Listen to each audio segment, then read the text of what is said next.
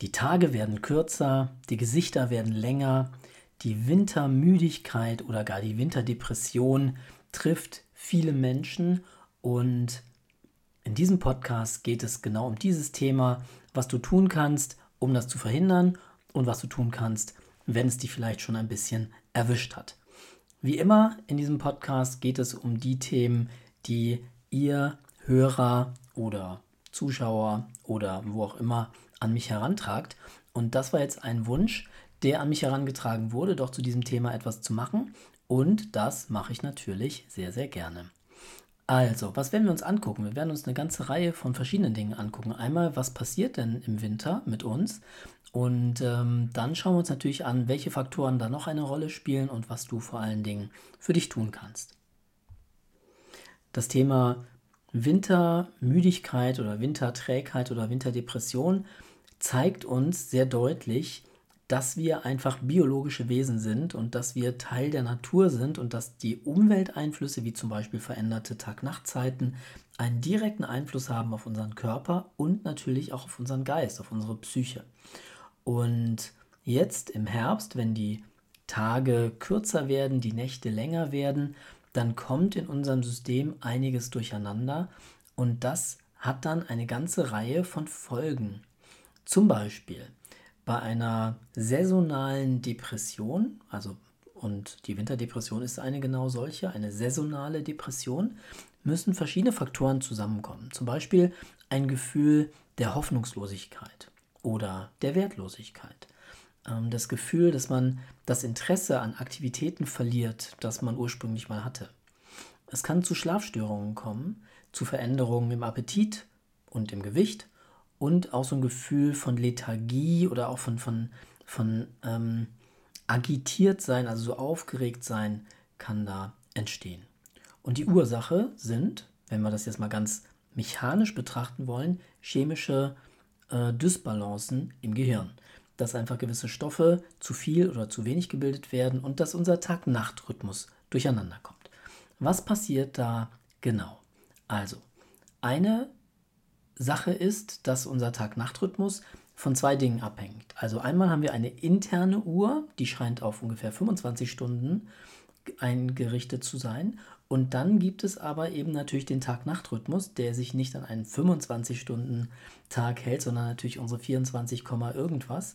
Und diese beiden Rhythmen werden von unserem Körper synchronisiert, damit wir einfach gut funktionieren können. Und natürlich verändert sich diese Synchronisierung wenn die Nächte länger werden und die Tage kürzer werden. Und dadurch in unserem modernen Alter kommt es dann dazu, dass ähm, das nicht mehr zusammenpasst. Ein Grizzlybär wird sich im Winter einfach länger hinlegen. Wenn du jetzt deinem Chef erklärst, dass du gerne länger schlafen möchtest, dann ähm, wird das wahrscheinlich an deinem Arbeitsplatz nicht funktionieren, sondern wir haben ja einfach einen gewissen Rhythmus, innerhalb dessen wir funktionieren und das ist auch in Ordnung so. Wir müssen einfach nur wissen, welche biologischen Mechanismen da noch eine Rolle spielen, um das Ganze gesund ähm, durchführen zu können. Wenn wir mit viel Dunkelheit zu tun haben, dann wird mehr von dem Schlafhormon Melatonin gebildet und es wird weniger Serotonin gebildet, das Glückshormon. Und schon alleine das, diese Dysbalance, führt natürlich dann zu den eben genannten ähm, Symptomen, die wir dann haben können. Und es kann dann eben dazu kommen, dass wir uns A, einmal unwohl fühlen, aber auch tatsächlich, dass Übergewicht entsteht, weil wir einfach ein übermäßiges Bedürfnis nach Kohlenhydraten haben oder nach hochkalorischen Lebensmitteln. Das hat schon alleine etwas mit dem Schlaf und dem Tag-Nacht-Rhythmus zu tun. Und ein weiterer Effekt kann natürlich sein, dass wir uns sozial zurückziehen obwohl das eigentlich etwas ist, was uns Energie gibt, was wieder Serotonin produzieren könnte und so weiter und so weiter. Und so eine Winterlethargie oder so eine Winterdepression kann sich dann auch zeigen, dass tatsächlich dann kognitive Fähigkeiten reduziert sind, dass wir Schwierigkeiten haben, uns zu konzentrieren, dass unser Arbeitsgedächtnis gestört ist, dass wir Schwierigkeiten haben, uns an Dinge zu erinnern oder die richtigen Worte zu finden. Tatsächlich ist es so, dass wir dann in so einem Zustand etwas benebelt sein könnten und dadurch natürlich schlechter funktionieren. Das ist natürlich besonders doof, wenn ich mit Sprache zu tun habe in meinem beruflichen Kontext oder eben Sprechen für mich eine große Rolle spielt. Was können wir jetzt tun, um uns hier zu optimieren? Das eine ist natürlich darauf zu achten, dass wir genug Sonnenlicht tanken. Das gilt sowieso generell fürs Jahr, aber im Winter, Herbst, Winter natürlich noch viel mehr. Das bedeutet, ähm, es wäre gut, dass wenn du die Möglichkeit hast, Zeit in der Natur zu verbringen oder Zeit auch in der Sonne, dass du da entsprechend darauf achtest, dass du das jeden Tag ein bisschen bekommst, auch wenn es weniger ist natürlich. Je nach Hauttyp solltest du natürlich dann trotzdem auch darauf achten, dass du eventuell sogar einen Lichtschutzfaktor aufträgst. Ähm, eventuell müsstest du das auch mit einem Hautarzt besprechen. Aber grundsätzlich ist ja auch das Licht in Maßen gesund und dieses Maß individuell sollten wir versuchen zu bekommen. Natürlich achte darauf, dass du nicht in die Sonne direkt hineinschaust, sondern dass du einfach in der Sonne bist und vielleicht ein bisschen Zeit draußen verbringst zum Beispiel mit Lesen oder mit Meditation oder mit ähm, anderen Dingen, die du dann auch draußen vielleicht gut machen kannst. So, man sagt, wenn du ungefähr 30 Minuten am Tag Licht einsammeln kannst, dann wäre das schon eine gute Sache. Und das muss gar nicht am Stück sein, das können auch dreimal 10 Minuten sein. So, ein weiterer interessanter Faktor ist, wann bekommst du Licht? Je früher am Tag du anfängst, Licht einzusammeln, desto besser auch insgesamt für deinen Tag-Nacht-Rhythmus und für deine Selbstregulation. Das heißt, wenn du ein Sonnenbad nehmen kannst vor 10 Uhr morgens, dann ist das schon eine richtig, richtig gute Sache. Es gibt übrigens auch so Lampen, so Tageslichtlampen, die versuchen, dieses ganze Spektrum abzubilden und den Körper da entsprechend zu unterstützen in der natürlichen Selbstregulation. So, Jetzt gehen wir mal durch, was es noch alles für Faktoren gibt, die wir gerade jetzt in dieser Zeit mehr brauchen und die wir auch wieder biologisch gerade in dieser Zeit weniger machen. Zum Beispiel uns bewegen. Die Natur hat das so eingerichtet, dass viele Tiere sich im Herbst voll fressen, das machen wir leider dann teilweise auch, und dann im Winter einfach nichts tun. Rumliegen, schlafen und von den Fettreserven zehren. Wir werden fett, arbeiten aber weiter und essen natürlich auch jeden Tag weiter, den gesamten Winter durch und nehmen dann entsprechend natürlich zu und bewegen uns aber auch gleichzeitig weniger. Von daher, da ja auch die Bewegung einen positiven Effekt hat auf die Psyche, wäre es jetzt gerade im Herbst besonders wichtig, sich zu fragen, okay, wie viel bewege ich mich? Bewege ich mich jeden Tag überhaupt ein bisschen? Und entsprechend nachzujustieren. Jetzt wäre auch eine gute Zeit, mit was Neuem anzufangen. Wenn du sagst, ich würde gerne mal mit Yoga anfangen oder mit Tai Chi oder tanzen oder irgendwas anderes machen, das ist jetzt eine gute Zeit, um einfach da eine gute Gewohnheit dir reinzubringen. Wenn du das natürlich dann auch noch verbinden kannst mit draußen, dann ist es noch besser. Und vielleicht hast du ja Lust, sogar im Winter Dinge zu tun, die man eben auch nur im Winter machen kann, zum Beispiel Schlittschuhlaufen oder irgendwas in die Richtung, dann wäre das natürlich jetzt auch eine gute Gelegenheit, das zu tun. Du wirst damit deiner Psyche sehr, sehr gut tun. Ein weiterer interessanter Effekt, den ich gefunden habe, ist, dass jetzt Richtung Weihnachtszeit ein Stressor auch das Geld ist. Man überlegt, okay, ich möchte vielleicht auf den Weihnachtsmarkt gehen, ich möchte Geschenke kaufen, ich möchte vielleicht für viele Menschen Geschenke kaufen, in meiner Familie oder in anderen Kontexten. Und das macht uns natürlich Stress, das macht uns natürlich auch Druck. Und dann haben wir da wieder einen Faktor, der für unsere Psyche belastend sein kann. So, was können wir jetzt da tun?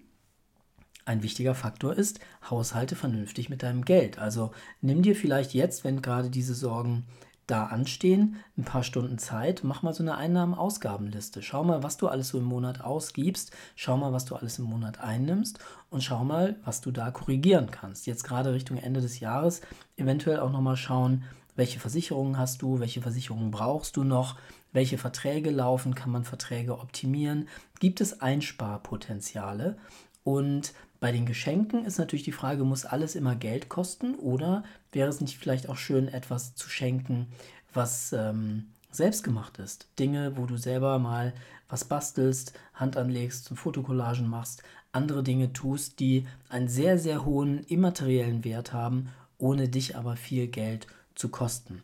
Und da realistisch zu sein und für sich selber einfach auch vernünftige Entscheidungen zu treffen und auch selbstbewusst zu sein, auch wenn ich vielleicht nicht so viel Geld habe, aber mich trotzdem wohlzufühlen in meiner Haut und einfach zu sagen, ich gebe das, was ich geben kann. Das kann man sehr gut von, von armen Menschen lernen, die dann einfach ihren Tee anbieten oder ein bisschen Reis anbieten, je nachdem, in welchem Land du bist, und einfach das teilen, was da ist, ohne sich da dann unbedingt schlecht fühlen zu müssen. So, also Geld ist übrigens auch aus ayurvedischer Sicht ein interessanter Faktor, sowohl gesundheitsfördernd, wenn wir genug Geld haben, als auch natürlich ein Krankheitsrisikofaktor. Das gibt es in vielen Studien inzwischen auch belegt, dass das ein Problem ist, wenn wir zu wenig Geld haben. Damit komme ich zum nächsten Thema, nämlich wenn wir Familienverpflichtungen haben oder andere Verpflichtungen, die jetzt in der Weihnachtszeit, in der kommenden Weihnachtszeit massiv auf uns einpreschen. Also der, der, der übliche Weihnachtsstress-Wahnsinn, der schon Wochen und vielleicht Monate vorher anfängt, den man sich fragt, wer kann wann, wohin fahren, wer verträgt sich mit wem, wer verträgt sich mit wem nicht, wen kann man zusammensetzen, was muss man aushalten, wo macht man Miene zum guten Spiel. Das sind alles Dinge, die uns unnötig stressen. Und auch hier ist es wichtig, sich einfach zu fragen, okay, was macht denn Sinn?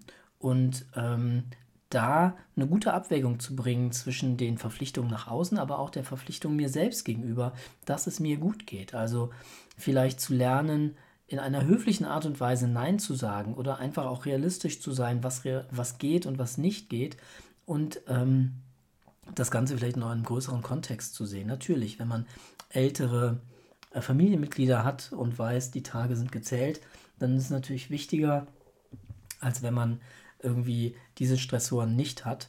Das muss man halt dann immer auch individuell ein bisschen betrachten. Mit der Weihnachtszeit verbunden ist auch eine etwas ungünstige Ernährung. Nicht umsonst gibt es das ganze Weihnachtsgebäck. Lustigerweise sind in dem Weihnachtsgebäck oft Gewürze auch verwandt, die Zimt, wie Zimt und andere, die tatsächlich einen positiven Effekt haben auf unseren Stoffwechsel, aber die Menge an Zucker, die wir dazu uns nehmen und ungesunden Fetten, steht dem natürlich entgegen. So, was heißt das für uns? Mm, das habe ich schon öfter in verschiedenen Videos auch erklärt. Es gibt ein sehr schönes Konzept, das heißt PFC, Proteins, Fats and Carbohydrates, also Proteine, Fette und Kohlenhydrate, kurz PFC oder für uns wäre das dann PFK, die wir idealerweise in jeder Mahlzeit in ungefähr gleichen Teilen zu uns nehmen.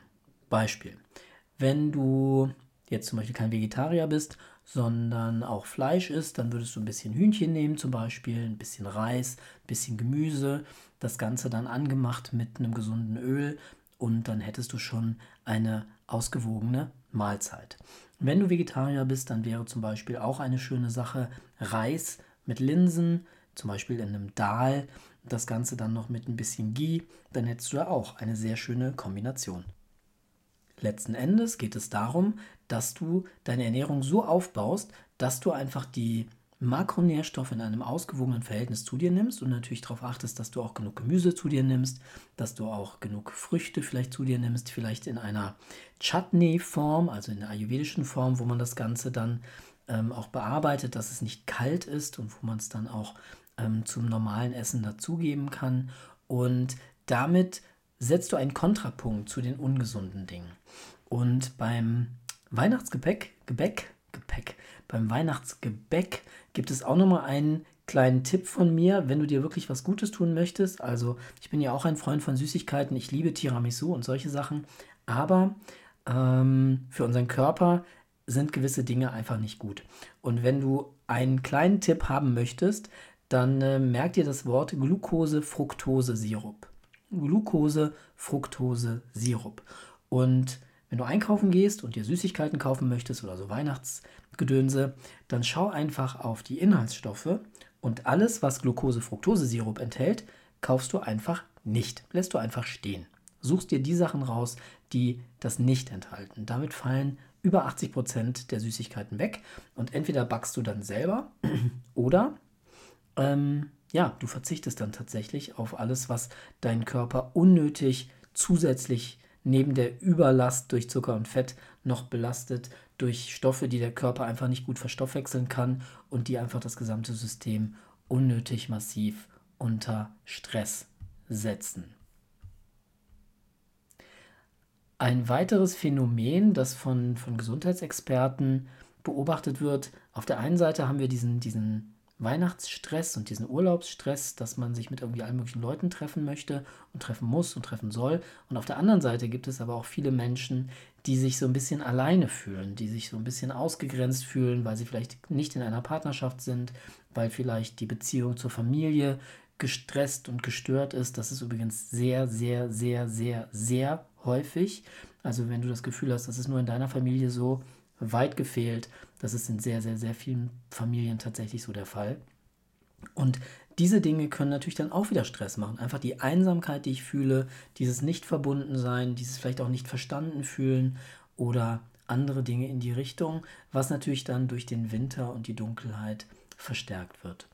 Und das führt dann oft zu einem erhöhten Alkoholkonsum. Und das wiederum hat auch wieder einen negativen Effekt auf meine Gesundheit. Das heißt, achte auch hier darauf, wann und wie trinkst du Alkohol. Und klar, wenn du auf einem Weihnachtsmarkt bist und es gibt einen Glühwein und du bist da in netter Gesellschaft, dann ist das gar keine Frage, dann ist das vollkommen in Ordnung. Wenn du aber alleine bist und wenn du jetzt immer häufiger merkst, dass du da abends dann reflexmäßig zum Glas greifst, dann ist das schon Alarmstufe Rot. Im Ayurveda heißt es, der Alkohol ist gesunden Menschen vorbehalten und man sollte ihn nur in angenehmer Atmosphäre und in angenehmer Gesellschaft konsumieren, weil es einfach ein Gift ist und ich brauche ein Antidot, ich brauche also ein Gegenmittel und das Gegenmittel ist dann einfach, dass das in einem positiven Rahmen, in einem netten Ambiente mit netten Menschen passiert. Also Alkohol sollte nur von einem glücklichen Menschen getrunken werden und dann auch nur im entsprechend positiven Rahmen. Das heißt, wenn du das Gefühl hast, ich muss abends mein Bierchen trinken oder meinen Alkohol trinken und so weiter, dann ähm, schau mal, in welchem Kontext du das machst, wie viel du das machst, ob das im Winter zunimmt und achte darauf, dass du dich da dann entsprechend regulierst. Ein weiterer wichtiger Faktor Weihnachten und so Winterzeit ist, dass da so eine gewisse Nostalgie entsteht. Und diese Nostalgie steht ein bisschen im äh, Widerspruch zu, dem, zu der Hektik und zu dem Alltag, den wir haben. Dass wir Geschenke kaufen müssen, dass wir von Weihnachtsfeier zu Weihnachtsfeier rasen, dass der Straßenverkehr irgendwie verrückt spielt und dass wir so, so viele Verantwortungen haben. Und auf der anderen Seite ein Stück von uns, ein Teil von uns oder das innere Kind von uns gerne ähm, wieder Kind sein möchte. Und auch das kann natürlich dann ähm, traurig machen und so ein bisschen so eine Depression begünstigen. Und wie eben schon gesagt, dieser permanente Termindruck, dieser Freizeitstress, den wir uns machen, der macht natürlich auch etwas.